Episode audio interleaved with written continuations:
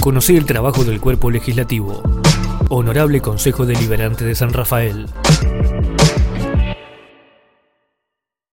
Sí, venimos hace, la verdad que con relación al pedido de Gulles puntualmente, que es elevación de rango del destacamento a subcomisaría, eh, en realidad del 2018, a partir de que yo ingreso obviamente al Consejo Deliberante, pero es en realidad también viene de un poco antes, incluso el senador Mauricio Sat, desde el Consejo Deliberante, cuando era concejal, también lo viene solicitando, y también desde la, en la bicameral y desde el Senado provincial, como les decía, ¿no? Incluso las dos comisarías, digamos, lo que estamos pidiendo las subcomisarías en estos dos distritos justamente que hacías hincapié. Y mm, puntualmente con Gush nos pasa eh, lo que planteabas, ¿no? Incluso aún peor, muchas veces no hay directamente personal en el lugar eh, y a veces lo que hacen son controles viales durante el día en horarios específicos y que eso también es un reclamo que hace la gente, ¿no? Que cuando tienen hechos de inseguridades graves no tienen eh, dónde recurrir o los móviles llegan muy tarde o llegan dos horas o tres horas después, ¿no?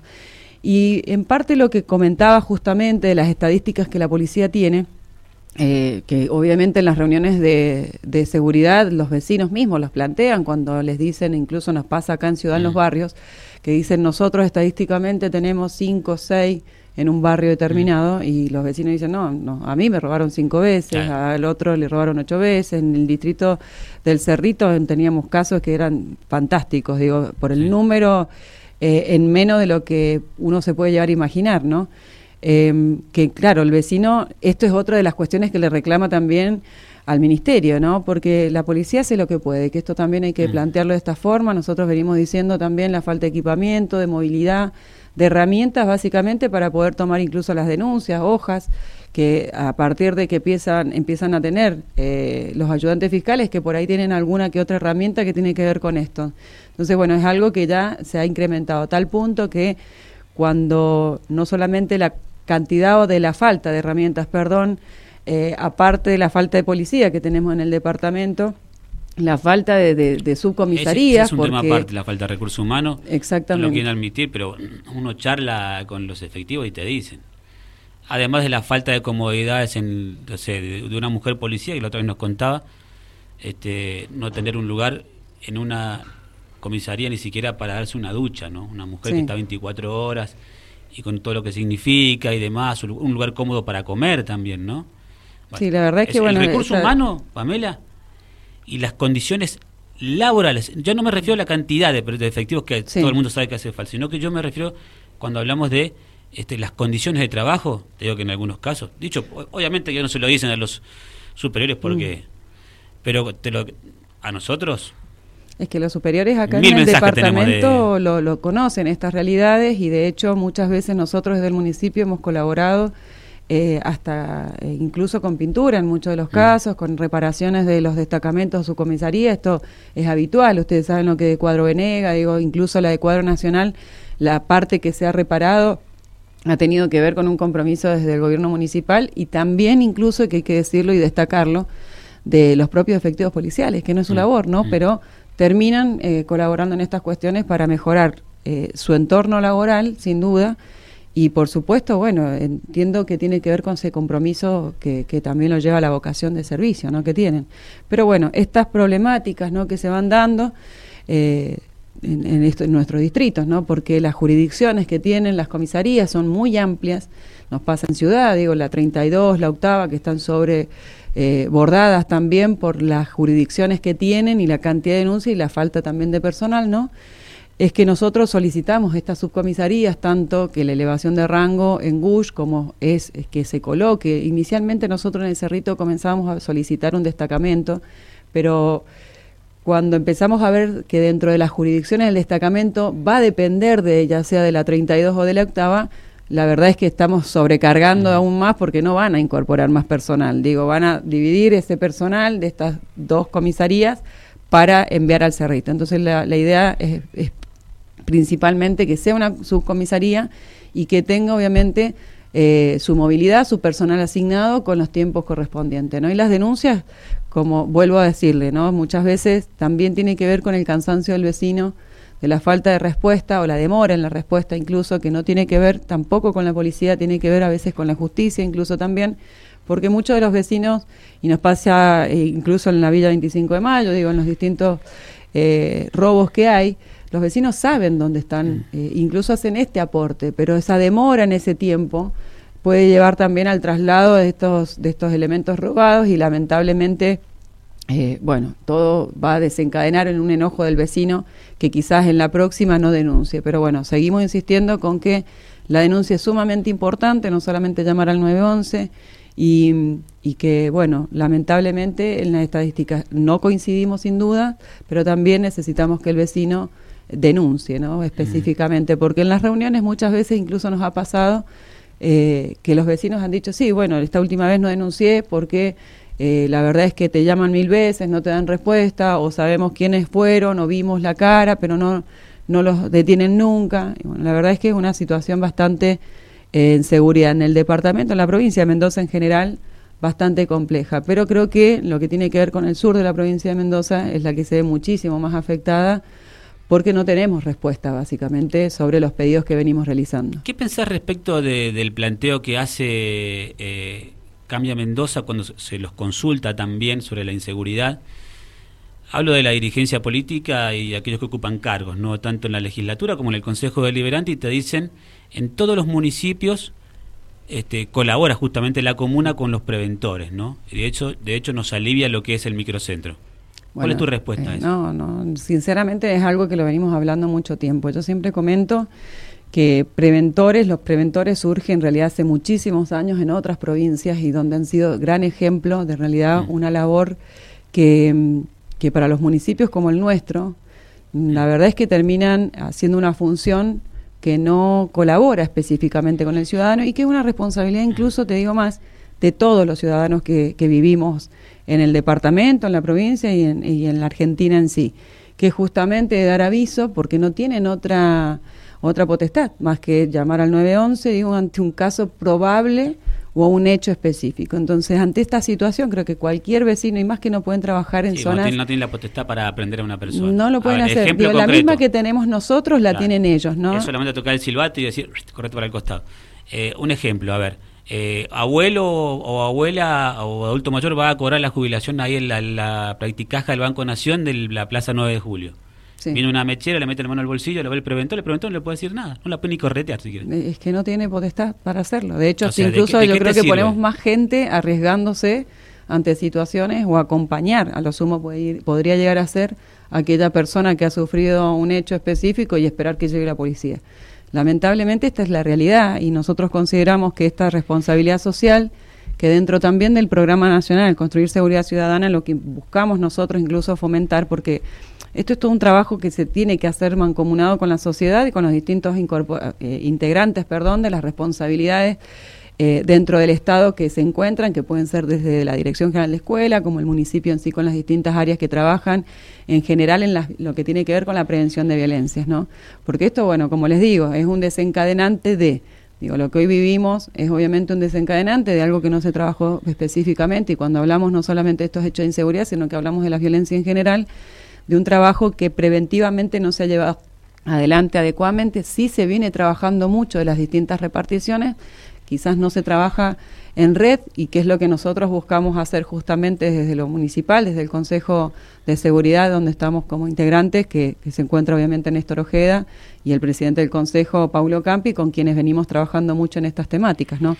Pero mm. bueno, es, es también un trabajo a largo plazo el que venimos haciendo en este, lo que tiene que ver con prevención. Ahora, en lo que hoy necesitamos mm. específicamente tiene que ver con que no podemos negar la realidad.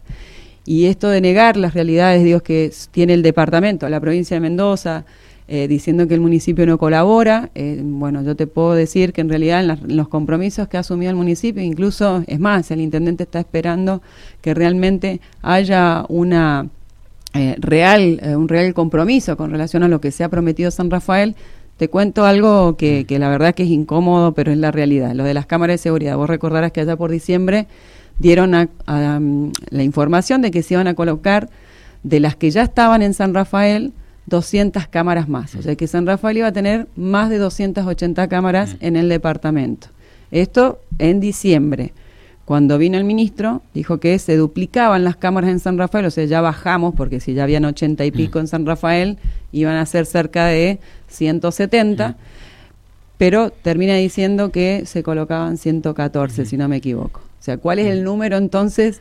Si para ello el duplicado de ochenta y pico era 114 o 113, a 180 o de 280 que podrían haber sido. Esto, estas son las mentirillas que por ahí o la forma de disfrazar que lamentablemente se tiene de una realidad tan cruel que tiene que ver con la inseguridad y que esto eh, a nosotros, digo, a los funcionarios, a los que tenemos responsabilidades, también nos, eh, nos preocupa y nos también nos perjudica porque también hemos sufrido robos, digo, por ende ninguno de nosotros puede negarlo. Incluso te digo también que no, tampoco es un reclamo que nosotros venimos realizando a un gobierno que es distinto a color al nuestro, porque en realidad también se recordará las veces que hicimos que viniera el ministro tanto del, del ex gobernador Jaque como del ex gobernador eh, Paco Pérez. Entonces, eh, no tiene que ver con una cuestión ideológica, tiene que ver con una necesidad de una responsabilidad y porque si hay algo que tenemos también los sanrafelinos es el sentido de pertenencia y de arraigo total. Entonces,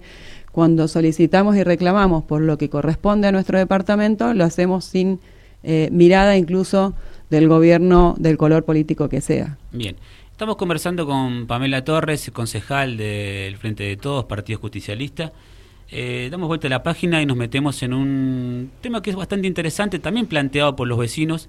Hay una zona de la ciudad de San Rafael que ha crecido mucho en el último tiempo, que es la zona sureste, ¿no? estamos hablando de Avenida Alberdi, desde Patricias Mendocinas hacia el este. Todo el mundo sabe cuando decimos barrio Alberdi, han hecho mm. como 500 barrios Alberdi, entonces ya es casi una ciudad el barrio Alberdi, como fue en su momento, hace muchos años, en lo que era la zona del barrio Unime, que se mm. convirtió casi como una mini ciudad. Hoy la zona del barrio Alberdi, que justamente las operatorias del barrio Alberdi, más loteos privados, y, si seguís por Alberdi, te este, vas a encontrar con otros barrios también que son semiprivados, o, y, pero ha, ha crecido mucho la zona, ¿no? y hay que ordenarla la ciudad, ¿no? Con todo lo que significa. De hecho, es impresionante cómo ha crecido el comercio ahí y va a seguir creciendo sin dudas, ¿no? Y hay que darle seguridad a la zona y vamos a hablar de lo que ha pasado o viene pasando desde hace mucho tiempo, que es lo que tiene que ver con el canal Alberdi, ¿no? Mm. Hemos tenido gente que se cae del canal caminando, corriendo, en auto, en moto y es realmente un peligro, ¿no? Y tenemos escuelas, tanto primarias como secundarias, eh, justamente en este tramo de Alberdi, que, que es eh, muy transitado y que de hecho incluso también con carga pesada, que también transita por el lugar. Tenemos, como decías, comercios que, que, hacen cargas distintas, por ende el semáforo que se encuentra eh, en la Barcarce y Alberdi siempre está súper congestionado. Esto lo pueden ver todos, está la Escuela Merín. Nosotros el pedido que hacemos justamente de que se pueda... Eh, cubrir el canal y que tenga un soporte también para lo que tiene que ver con los vehículos, o sea, que pueda pasar, estacionarse un vehículo encima y que los chicos puedan también usar este, este paso para que sea un poco más seguro también el tránsito para la escuela, ¿no? Tanto los padres como el establecimiento escolar y los vecinos de la zona es que nos, nos piden.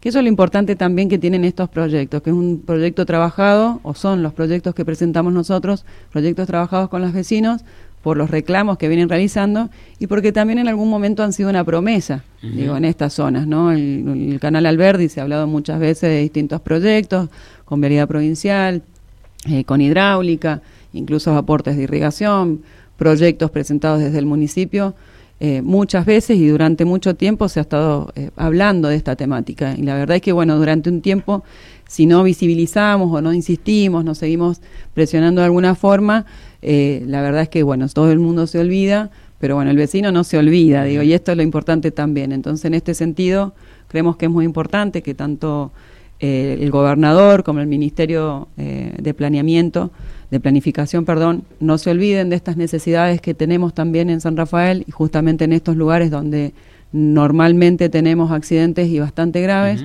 en donde pone en riesgo, obviamente, a nuestros jóvenes que, concurren a estos lugares. La idea concretamente, ¿cuál es? Tapar el canal. Exactamente. Y en esa etapa de aprovecharla para hacer esta, eh, estacionamiento. Exactamente, que sirva para poder estacionar y que, por supuesto, obviamente, brinde esa seguridad vial que tenemos que trabajar también en San Rafael que también hay que decirlo, ¿no? Nosotros dentro de los programas que podemos trabajar dentro de educación vial, eh, tenemos eh, mucho todavía por trabajar y dentro de lo que tiene que ver con el diseño de, de, de, San Rafael, ¿no? En lo que es la planificación específicamente, ordenamiento vial ya ha dado su, su mirada con relación a esto y es importante que también en estas planificaciones que se llevan adelante se incorporen estos pedidos que tiene el municipio con relación a esta zona.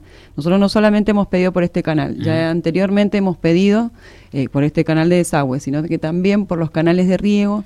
Eh, sabrás que también lo que tiene que ver con la calle Tirazo es bastante complejo, entonces la verdad que nos hemos encontrado con hechos específicos, tenemos dos canales ahí, uno de desagüe y el otro de riego, que la verdad es que eh, no brindan una seguridad, no tienen eh, vallado, no hay una seguridad específica en lo vial que bueno puede poner en riesgo la vida de cualquier casa también en la zona ahí a dos metros del canal es un peligro eso. Sí hay un lo mismo pasa con el, con la Rawson no exactamente. Se han construido barrios nuevos esa zona era, era, impensada hace 40 años atrás mm. que era zona de finca de campo y demás y, hoy se ha loteado, hay barrios nuevos, hay gente viviendo. Sí, el crecimiento de San Rafael es súper amplio. Y nos pasa que también en los distritos, eh, bueno, nos encontramos con eh, descuidados, obviamente también, que donde se encuentran con mucha maleza. Y bueno, en este caso también venimos planteando, si bien podemos, lo que nosotros hacemos normalmente y siempre lo comentamos, que es cuando presentamos los proyectos, los enviamos incluso por mails, eh, para poner en conocimiento previo a la declaración eh, que, se, que se apruebe obviamente en el recinto, en la sesión, y a partir de eso obviamente un seguimiento de la respuesta, ¿no? Hace muy poquito nos daban la respuesta donde habíamos pedido que se limpiara lo que se había sacado de, un canal de también eh, justamente continuando con lo que tiene que ver con el canal Tirazo y pensamos que lo había hecho irrigación específicamente, pero bueno, había colaborado la delegación. Los vecinos en este caso y en este tipo de casos hacen muchos reclamos por lo que queda a la vera, digamos, de, la, de, las calles, los accesos a estos distritos que tienen que ver con justamente la falta de mantenimiento que se realiza. Y muchas veces se deja un contenido, una cantidad de, de basura que se extraen obviamente de nuestros canales que, perdura en mucho tiempo. Entonces, si bien la delegación eh, en los distintos distritos no colabora, acompaña a los vecinos, tenemos que decir que esto también es una responsabilidad específicamente de irrigación y en lo que siempre estamos solicitando en esto tener mayor atención.